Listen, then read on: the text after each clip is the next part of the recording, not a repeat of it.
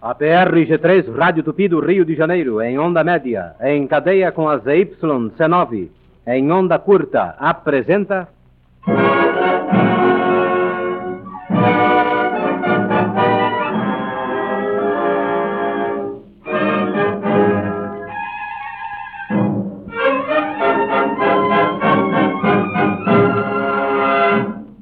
Você não acredita no sobrenatural?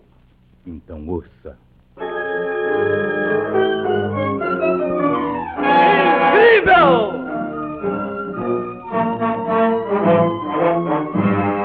Fantástico! Extraordinário. O mais arrojado programa do rádio, um presente do leite de magnésio de Philips com almirante, música descritiva especial, sonoplastia, rádio teatro e grande orquestra.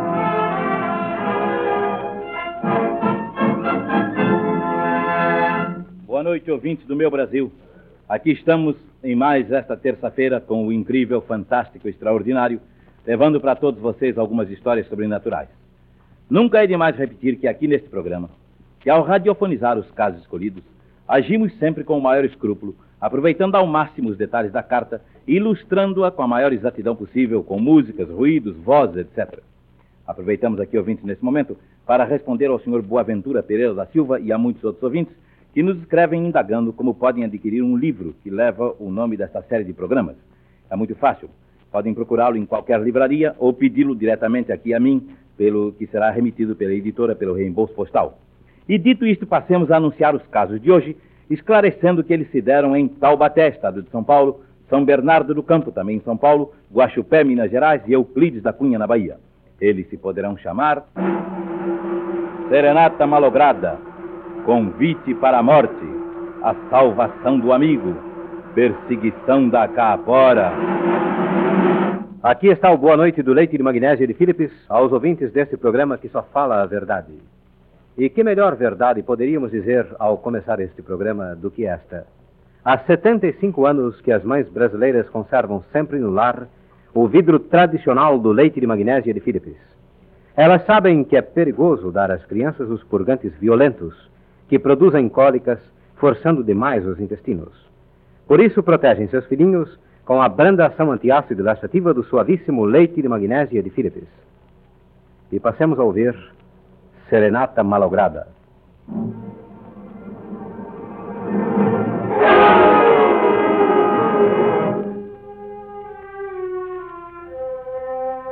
A coragem em excesso muitas vezes provoca péssimos resultados.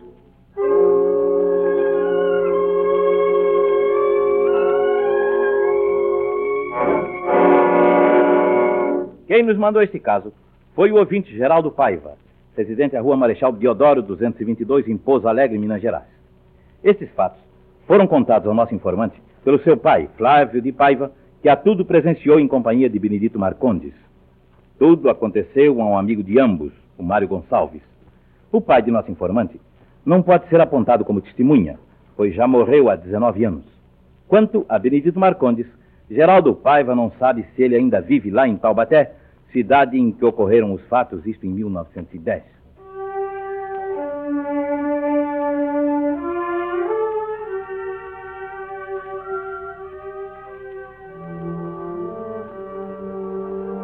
Naquela época, Flávio de Paiva morava lá em Taubaté e tinha dois amigos inseparáveis, Mário Gonçalves e Benedito Marcondes. Mário era um ourives de fama no lugar e tinha sua oficina na rua Marquês de Erval. Os três, Mário, Flávio e Benedito, eram grandes seresteiros. Sendo moços, tinham suas namoradas e gostavam de cantar para elas as modinhas da época. Na noite de 1 de novembro de 1910, véspera de dia de finados, os três amigos foram fazer uma serenata. Ao som da música melodiosa que saía dos instrumentos, enchendo de sons a noite fresca e bonita, eles não se preocupavam com coisa alguma.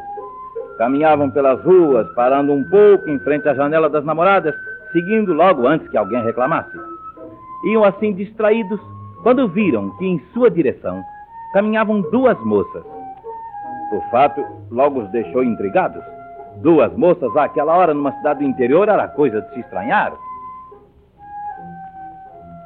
Quando chegaram junto deles, As duas moças pararam e uma delas falou. Nós estamos procurando um hotel para passar a noite. E acrescentou esta coisa espantosa. Estamos cansadas. Neste instante percorremos toda a Europa. Flávio de Paiva e Benedito Marconde se assustaram com aquela revelação misteriosa e trataram de cair fora, rumando às pressas para suas casas.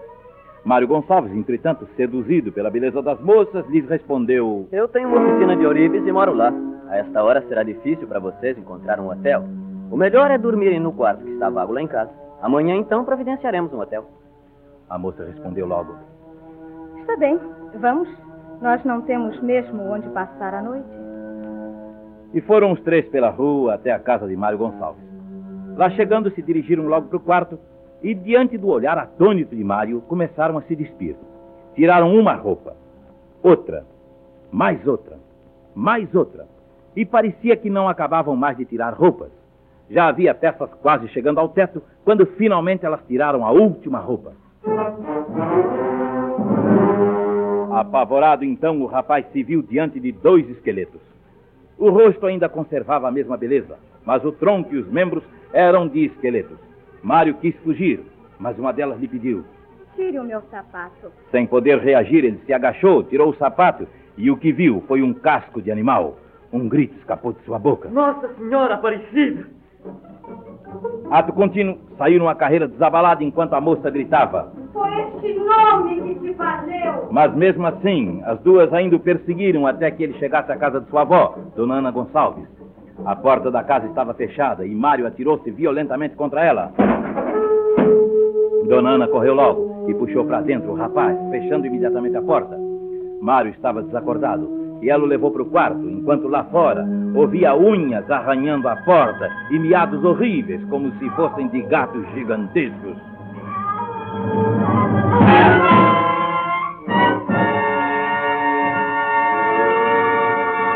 Quando pararam aqueles ruídos impressionantes, Dona Ana mandou chamar um médico, pois o rapaz ainda não tinha voltado a si. O médico veio e conseguiu reanimar o Mário, que infelizmente não teve vida mais para muito tempo. Tamanho foi o seu susto que algumas horas depois ele morreu.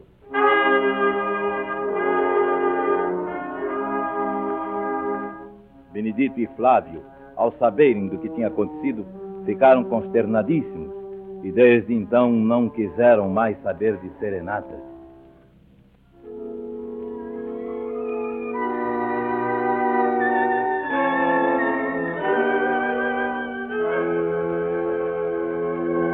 Não seja freguês da hiperacidez. Seja freguês dos comprimidos do leite de magnésia de Philips, que são fáceis de levar e têm o mesmo valor antiácido do genuíno leite de magnésia de Philips. Para neutralizar o excesso de acidez, combatendo eficazmente a azia, tenha sempre à mão os práticos comprimidos do leite de magnésia de Philips. E ouçamos agora Convite para a Morte.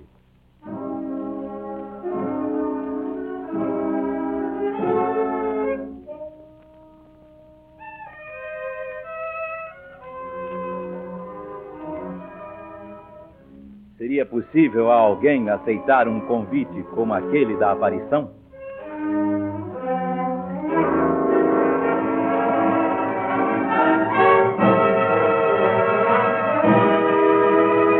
Este caso, ouvintes, nos foi mandado por Maria Augusta de Almeida Oliveira, residente da rua Paulo Mariano, número 48, em São Bernardo do Campo, no estado de São Paulo. Como se trata de um fato muito pessoal, nosso informante não tem uma testemunha para citar mas empenha sua palavra de honra em como tudo que nos conta é absolutamente verdadeiro. Mas ouçamos o que nos diz a Maria Augusta de Almeida Oliveira.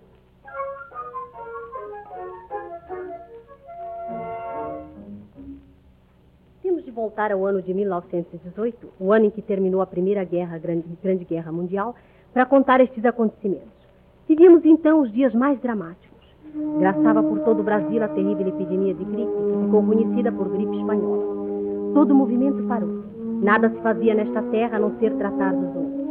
E foi por isso que aqui, no dia 2 de novembro, dia de finados, a igreja resolveu adiar a romaria que todos os anos era feita ao cemitério para o dia 23 do mês, mesmo mês. E assim foi feito.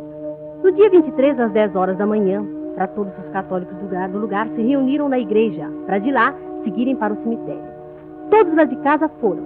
Fiquei apenas eu e uma criança de dois anos. Fechei as portas com as chaves para que ela não saísse à rua e fui tratar dos meus afazeres. Quando mais distraída eu estava a cuidar da casa, ouvi que alguém me chamava. Assustei-me. Quem poderia ser?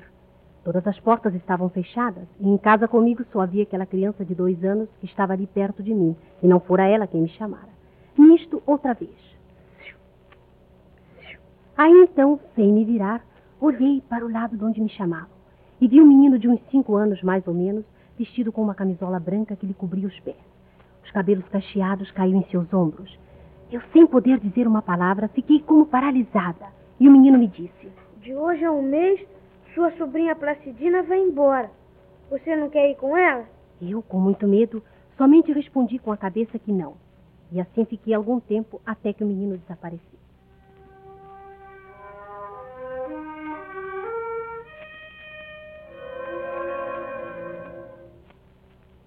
Passar dos dias, esqueci completamente o incidente, atribuindo-o a uma ilusão minha. Quando foi no dia 23 de dezembro, foi à minha casa um casal, levando em sua companhia nada mais, nada menos que a minha sobrinha Placidina, para passar uns tempos comigo. Ela tivera a espanhola e ia para minha casa em São Bernardo do Campo, onde o clima bom a ajudaria a se recuperar. Fiquei satisfeita com a chegada dela, mas pouco durou a minha satisfação, pois no dia seguinte, dia 24 de dezembro de 1918, Placidina morreu.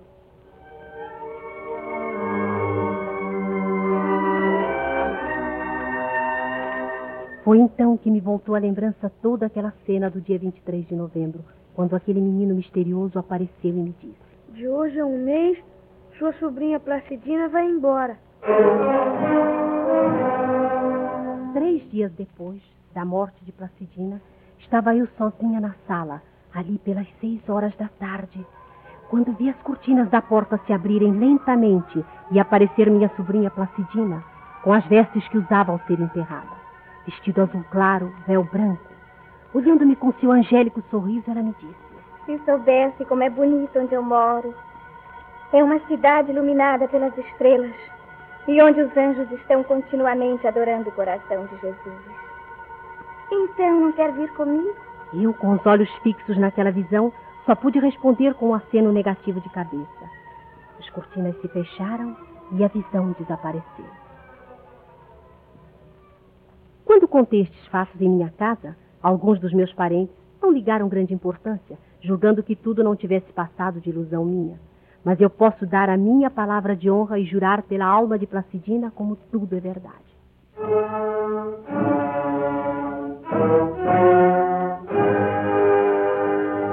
Para as crianças, porque é o laxante suave, leite de magnésia de Philips. Para os adultos, porque é antiácido eficaz, leite de magnésia de Philips. Senhora, quando um vidro acabar, ponha outro no lugar, porque em sua casa nunca deve faltar o suavíssimo leite de magnésia de Philips. E aqui está a salvação do amigo.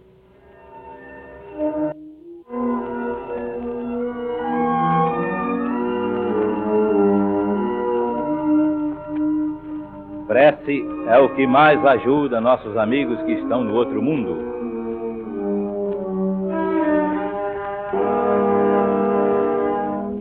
Chama-se José Lazinho e reside à Avenida Dona Floriana, número 1086, em Guaxupé, Minas Gerais. O ouvinte que nos mandou este caso.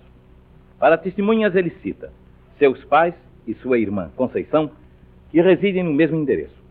Deu-se isto no dia 28 de janeiro deste ano, ouvintes.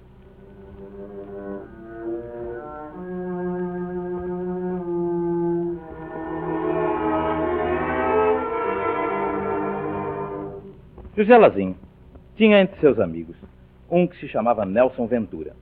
Havia grande afinidade entre ambos, e Lazinho considerava Nelson como o melhor dos companheiros. Lá um dia, porém, Nelson deu para beber.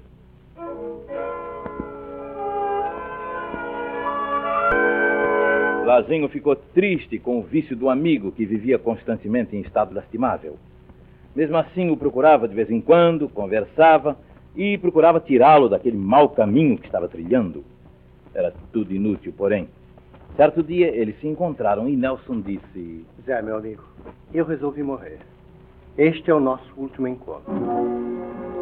A revelação, feita assim, sem mais nem menos, não preocupou José. Xiii, este cara já está bêbado. Vai para casa, Nelson. Deixa isso para lá. Vai para casa e não bebe mais nada hoje, que amanhã você está bom. Nelson atendeu e se afastou, dizendo: Vou sim. E até o dia do juízo, hein? Até o dia do juízo. José nem pensava mais no caso na manhã seguinte, quando recebeu uma notícia trágica. Nelson Ventura tinha se enforcado mesmo.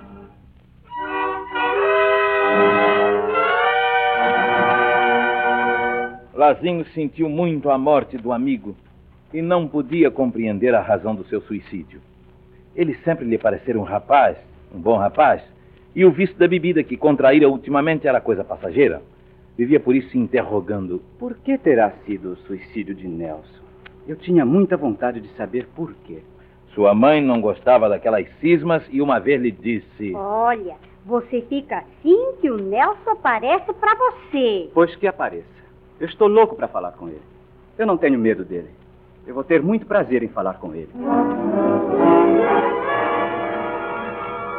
Os dias foram se passando. E no dia 28 de janeiro, durante todo o dia, José se lembrou muito do amigo. A certa hora, concentrando ao máximo seu pensamento, ele pediu em voz baixa, como numa oração: Nelson, quem pede é seu amigo. Não tenho medo e quero falar com você. Quero lhe perguntar o motivo do seu suicídio.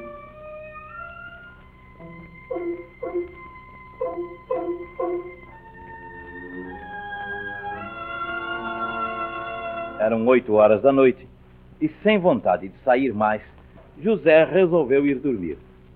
Entrou no quarto e deitou-se na cama. Mas assim que se deitou, um fenômeno estranho sucedeu. A cama parecia que era levantada no ar. Um arrepio percorreu o corpo do rapaz que quis gritar, mas não conseguiu arrancar som nenhum da garganta. No auge da aflição, José sentiu que seguravam sua mão.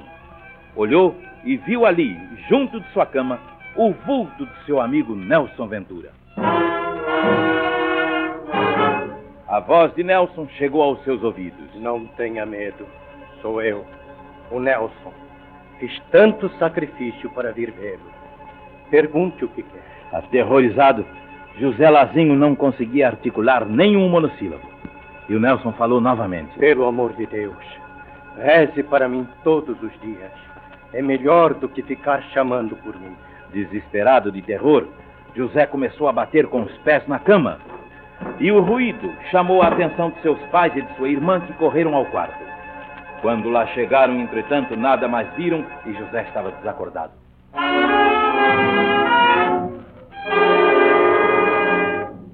José só voltou a si no dia seguinte. Estava arrependido de ter invocado a alma do amigo que se suicidara e prometeu que todos os dias rezaria por ele. E vem, ouvintes, cumprindo fielmente a promessa, na esperança de levar um dia o descanso à alma sofredora do suicida Nelson Ventura.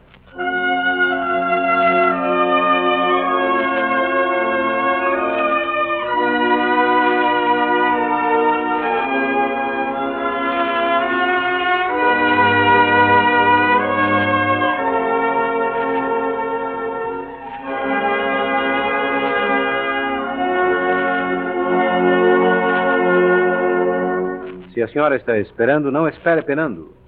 Durante a gestação, livre-se da hiperacidez, tendo sempre à mão os comprimidos do leite de magnésia de Philips.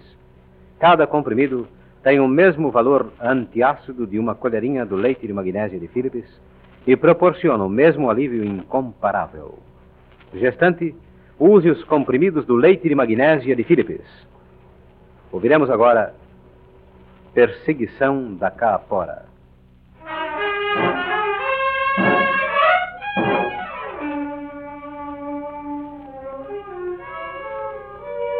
Há sempre por aí gente de responsabilidade que confirma a existência de duendes legendários.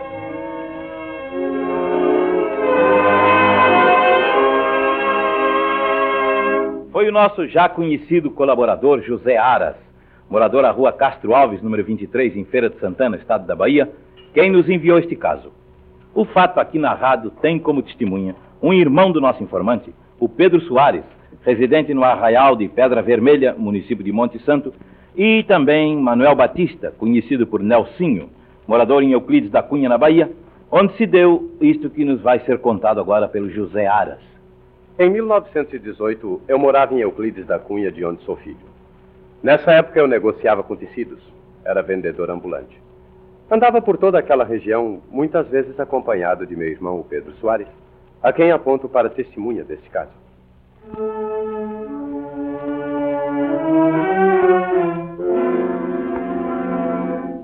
Havia por ali uma mata por onde eu passara muitas vezes durante o dia. Esta mata, situada nas proximidades da fazenda Tinguimbuinha, tinha logo depois um tabuleiro quase sem vegetação, a respeito do qual corria uma fama terrível. Diziam que ali, à noite, aparecia cá fora.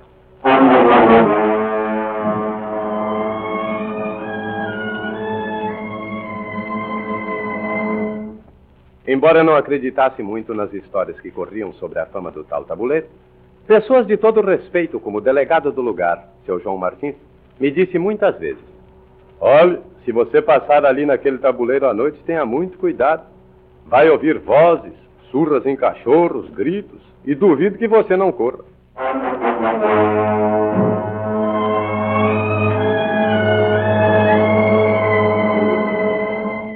Quando seu João Martins me contava aquelas coisas, eu ria, embora notasse que ele não gostava.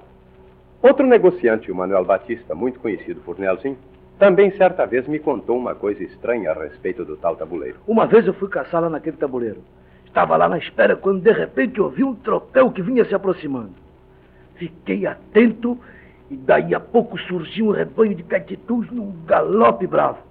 Eles passaram e no último caititu vinha montado um moleque com um chicote muito grande, castigando os iam na frente. Depois, ouvi uns golpes de machado que reboaram assustadoramente. Acho que era obra da Calaporem.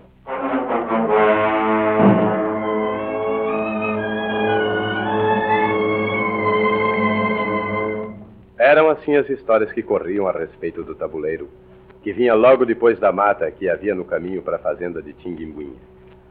No turvar do dia 18 de outubro de 1918, eu montei com meu irmão em dois sendeiros, carregamos outros dois com tecidos e rumamos para tal fazenda. Íamos atravessar o tabuleiro mal afamado, mas eu me conservava calmo e tranquilo. Passamos a mata sem que nada nos incomodasse. Quando já íamos em meio do tabuleiro, notei que tinha perdido minha arma.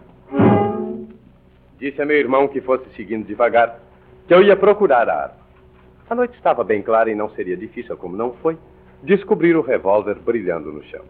Caíra com algum movimento que eu fizera. Apanhei o mitinho na cintura e voltei para encontrar meu irmão. Quando alcancei meu irmão, fiquei surpreso. Pedro estava parado no meio do tabuleiro com um ar abismado. Perguntei-lhe o que tinha acontecido e sua voz me soou estranha aos ouvidos. Oh, menino, aqui. Naturalmente me espantei com aquilo. Disse-lhe que ali não havia nem bicho, quanto mais menino. Tem sim. Entrou ali naquela moita de có. Aproximei-me para ver se enxergava alguma coisa, mas só consegui ouvir umas chicotadas e os gemidos de um menino, sem conseguir ver coisa alguma.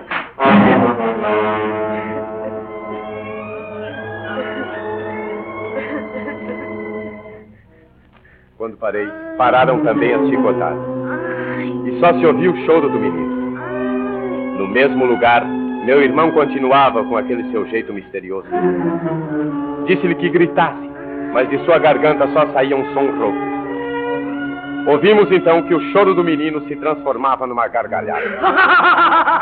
Vi que não podia contar meu irmão para coisa alguma.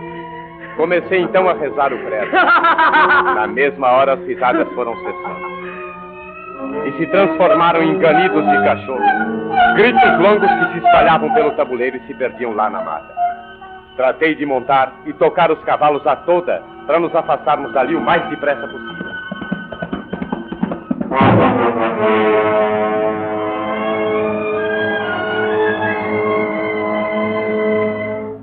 Nunca mais desacreditei do que me contavam a respeito dos fatos misteriosos que sucediam no tabuleiro.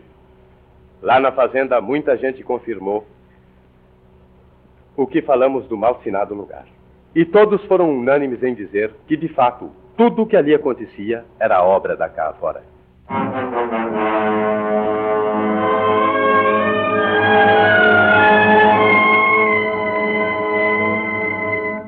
O seu aparelho digestivo precisa da compensação antiácida imediata do leite de magnésia de Philips.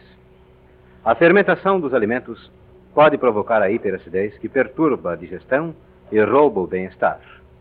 Tome o leite de magnésia de Philips. Livre-se imediatamente da indigestão ácida com a compensação antiácida imediata do leite de magnésia de Philips. Vamos parar aqui, ouvintes. Escrevam para a Rádio Tupi do Rio de Janeiro contando seus casos. Quando você tiver algum caso sobrenatural, algum caso que vocês possam classificar como incrível, ou como fantástico, ou como extraordinário, vocês o remetam aqui para Almirante Rádio Tupi do Rio de Janeiro e depois o ouvirão radiofonizado numa dessas terças-feiras. Tomaram parte neste programa a orquestra, sob a direção do maestro Milton Calazans, executando arranjos especiais escritos pelo maestro Morfeu Beluomini. Tomaram parte também os radiadores e atrizes na ordem de entrada: Silvia Maria, Wilton Franco, Aide Fernandes, Lauro Fabiano, Nádia Maria, João Fernandes, Paulo Moreno, Mariu Lemar, Castro Gonzaga, Duarte de Moraes, Orlando Drummond e Paulo Marques. Locutor Valdemar Galvão.